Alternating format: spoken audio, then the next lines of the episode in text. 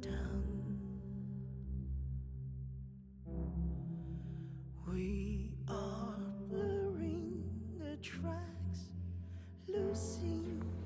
今天是个很舒服的阴天，宿舍里面一半的人回家过五一了。关掉了大灯之后，就进入到了一个非常适合午觉的氛围。睡醒之后，我约了我的好朋友一起来念马里翁和海德格尔。我昨天找了《存在与时间》还有《情爱现象学》的法文版。我们今天决定先读《情爱现象学》，我想的就是中法，就是读一段中文，读一段法语这样子。那么，先午安。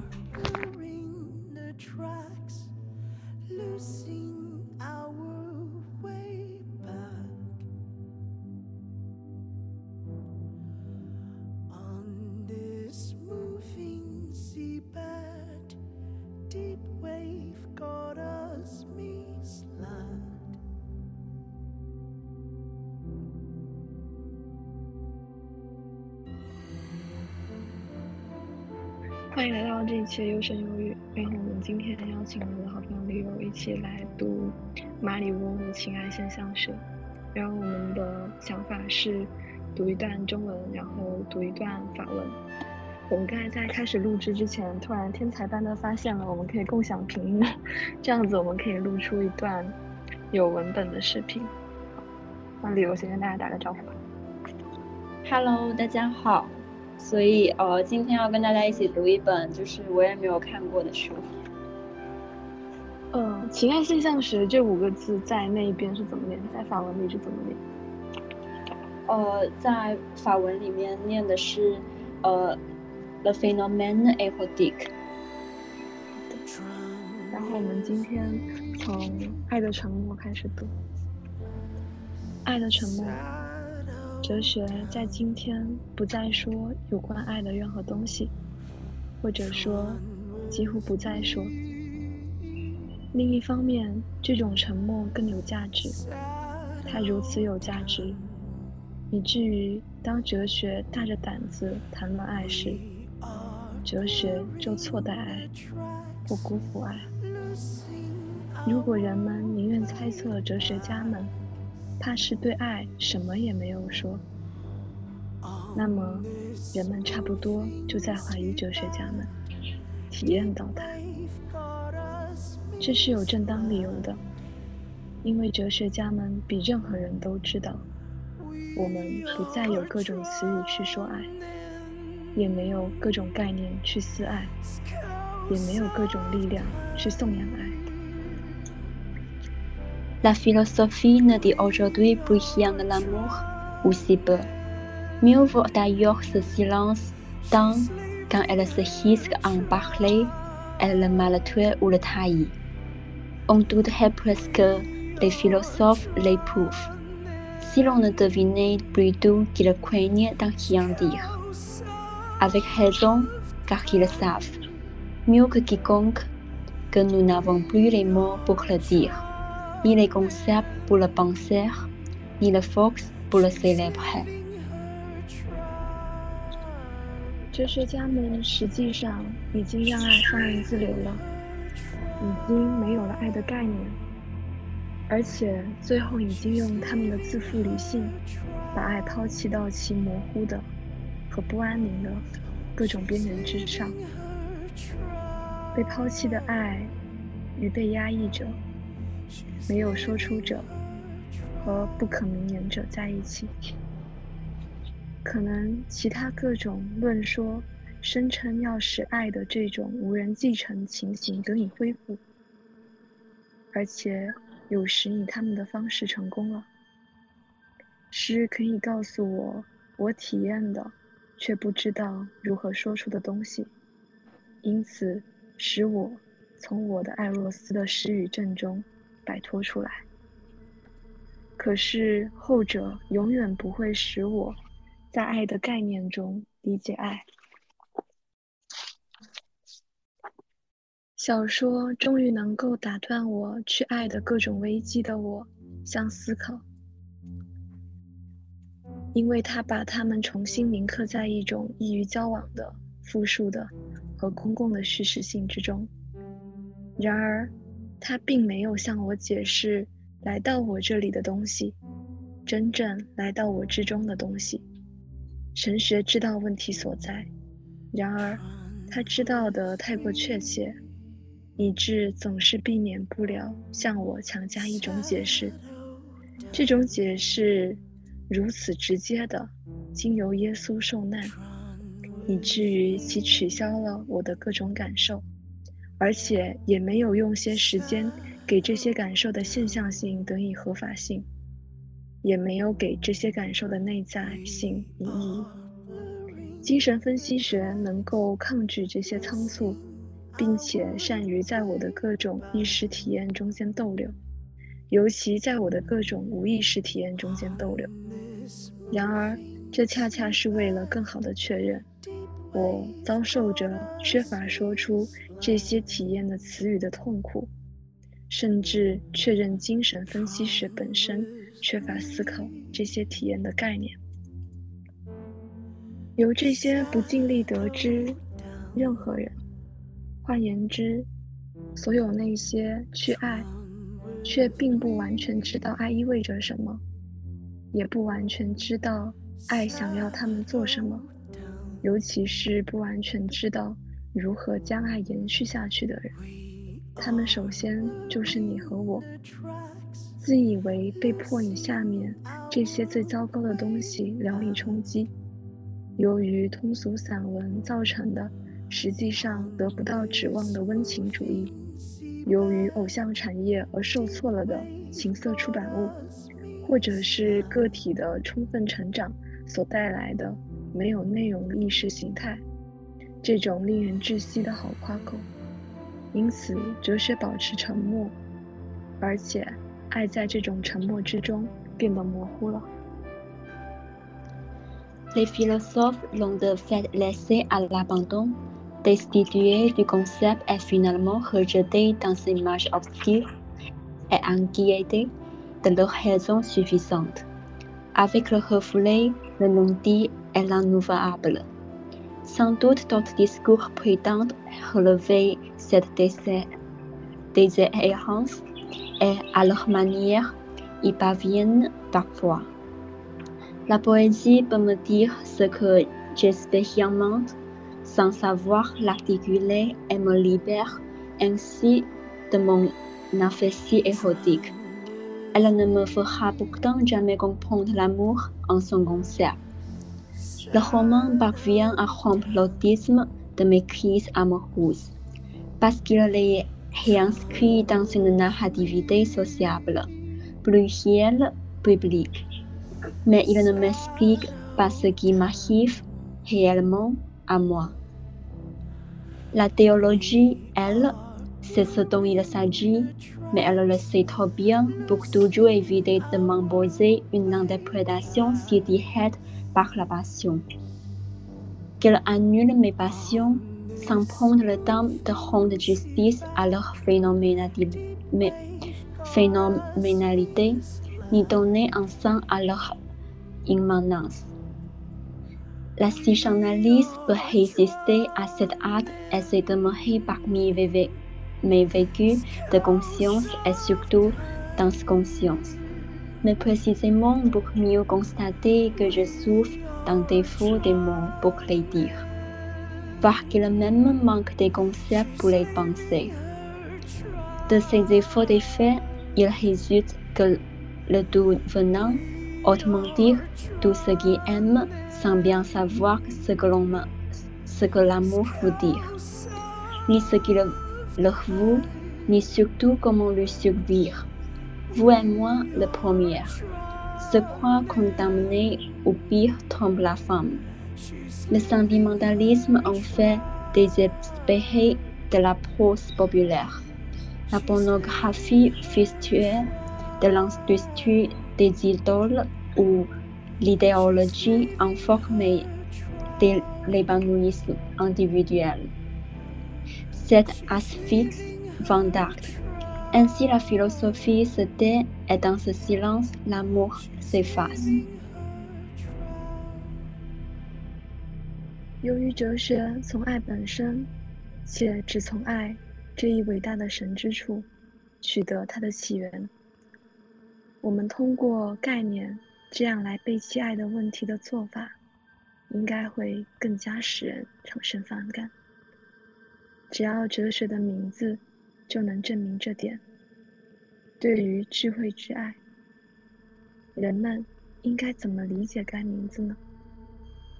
最广为接受的词义，我们应该去探索我们还没有的智慧，因为正是这一最广为接受的词义被遗忘了，只会导致一种平庸，一种自鸣之力。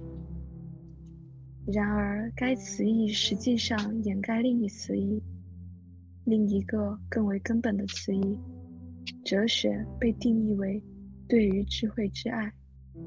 因为事实上，哲学在打算去知之前，应该从去爱开始。人们为了最终能够理解，首先应该欲求去理解。换言之，人们应该对不去理解感到惊讶，或者人们必须忍受不去理解的痛苦，甚至害怕不去理解。哲学只在他去爱的范围内才去理解。我爱理解，因此我去爱，以便去理解，而不是这样。我像人们愿意相信的那样，最终理解的足够充分。以至于永远的避开了去爱。哲学首先且尤其要与科学打交道，犹如去知的设想，自行的非死不可，不需要其他中介和预定。这根本不是不言而喻的，就像今天在我们看来这是反常的一样。相反，可能是这样，即在所有情况之中，人们要想达到真理，应该首先去欲求真理，因此去爱真理。意识形态的当代经验，为权力牺牲一切的这种知识，在各种事实中向我们表明，人并不自发地爱真理，而且只要以谎言。向他保证权势，他就经常为这种谎言而牺牲真理。随着哲学停止将自己首先理解为一种爱，而且停止从爱出发来理解自己，随着哲学直接要求得到一种知识，且积蓄这种知识，它不仅与它的原初规定背道而驰。而且躲避它，以之与各种对象的科学相交换的真理。大家知道，渐渐的，哲学在起初是顽固的，然后是加速的和遏制不住的演进之中。为了形而上学之名，最终抛弃了它最初的名字——对于智慧之爱。而形而上学既出现的晚，又一上来，就是成问题的。这种根本的转变，不但决定性的认可存在者的至上为知识的普遍退向，因此为科学的计划开启了道路，而且稳固的为技术对于世界的支配开启了道路。他还尤其责难爱智慧的艾洛斯的根源。因此，存在的遗忘有可能掩盖着一种更为根本的遗忘，并且是后一种遗忘的结果。智慧的艾洛斯舍之以忘。在这段历史完成后，也就是在今天，从那时起，差不多是沉默的哲学，再把存在贬低到对象之列，并且将存在遗忘，直至存在完全退隐之后，甚至失去了他为之而牺牲爱洛斯学的东西——哲学的科学地位，以及哲学的知识尊严。对于爱，哲学已遗忘它，直至放弃它。哲学甚至失去了对于爱的欲望，而且有时人们差不多要相信，哲学恨爱，哲学并不喜欢爱，后者使哲学想起它的根源和它的尊严，它的无力和他们的分离。因此，当哲学无法公开的恨爱时，它就在沉默之下跳过爱。Une telle dissection de la question de l'amour par le concept devrait scandaliser, d'autant plus que la philosophie tient son origine de l'amour même de lui seul, ce grand Dieu. Rien que son nom l'atteste, amour de la sagesse. Comment doit-on l'entendre? L'acception la plus reçue. Il faut rechercher la sagesse qu'on ne possède pas encore précisément parce qu'elle échappe. N'aboutit qu'à une banalité, un tuisme. Mais elles amassent de faire une autre, plus radicale. La philosophie se défiait comme l'amour de la sagesse, parce qu'elle doit en effet commencer par aimer avant de prétendre savoir. Pour parvenir à comprendre, il faut d'abord le désirer. Autrement dit, s'étonner de ne pas comprendre. Et cet étonnement aussi offre un commencement à la sagesse. Ou encore souffrir de ne pas comprendre, voire craindre de ne pas comprendre. Et cette crainte encore ouvre à la sagesse. La philosophie ne comprend qu'à la mesure où elle aime. J'aime comprendre donc j'aime pour comprendre. Et non pas comme on préférait le croire je finis par comprendre assez pour me dispenser à jamais d'aimer. Il ne va pas du tout de soi, aussi paradoxal que cela nous paraisse aujourd'hui. Que la philosophie est d'abord et surtout à faire avec la silence, comme si le projet de savoir s'imposait de lui-même, sans autre médiation ni présupposé. Il se pourrait, au contraire, que pour atteindre la vérité, il faille dans tous les cas d'abord le désirer, donc l'aimer. À l'expérience contemporaine de l'idéologie, ce savoir qui sacrifiait tout, tout pouvoir nous a démontré dans les faits que l'homme n'aime pas spontanément la vérité et qu'il la sacrifié souvent au mensonge pourvu que ce mensonge lui assure la puissance. À mesure que la philosophie cesse de se comprendre d'abord, comme un amour est parti à lui, à mesure qu'elle revendique immédiatement un savoir et qu'elle le désouhisse, non seulement elle comprendit sa détermination originelle, mais elle fuit la vérité qu'elle n'échange contre la science des objets, ce plat de lentilles. On sait que peu à peu, dans une évolution obstinée, puis accélérée et irrépressible, la philosophie a fini par renoncer à son premier nom, amour de la sagesse. Pour celui de métaphysique, aussi tard venu au milieu du Moyen Âge, que l'emploi problématique à l'âge classique. Cette mutation radicale a non seulement consacré définitivement le primat de l'état comme l'objet universel du savoir, donc ouvert la carrière au projet de la science et indissolublement à l'emprise de la technique sur le monde, mais elle a surtout censuré l'origine érotique de la philosophie. Il se pourrait ainsi que l'oubli de masque, un oubli plus radical et en résulte. L'oubli de l'érotique de sagesse. À l'achèvement de cette histoire, Aujourd'hui donc, après avoir avalé les dents ou sans honneur d'objet et oublié l'être en blanc retraite, la philosophie, désormais presque silencieuse, a même perdu ce à quoi elle sacrifiait l'érotique, son rang de science, éventuellement sa dignité de savoir.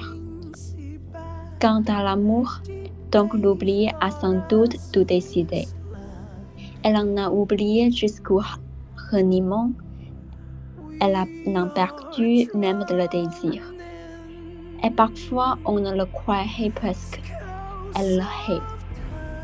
La philosophie n'aime pas l'amour qui lui rappelle son origine et sa dignité, son impuissance et leur divorce. Elle le passe donc sous silence quand elle ne le hait pas franchement. 我觉得我们一期差不多这么长吧。我发现一个问题，就是因为它每一段很长，然后我一开始试图跟上你的节奏去翻那个法文，然后过了一会儿，我就已经不知道你读到难。对，而且我我我读的时候其实有几次嘴瓢。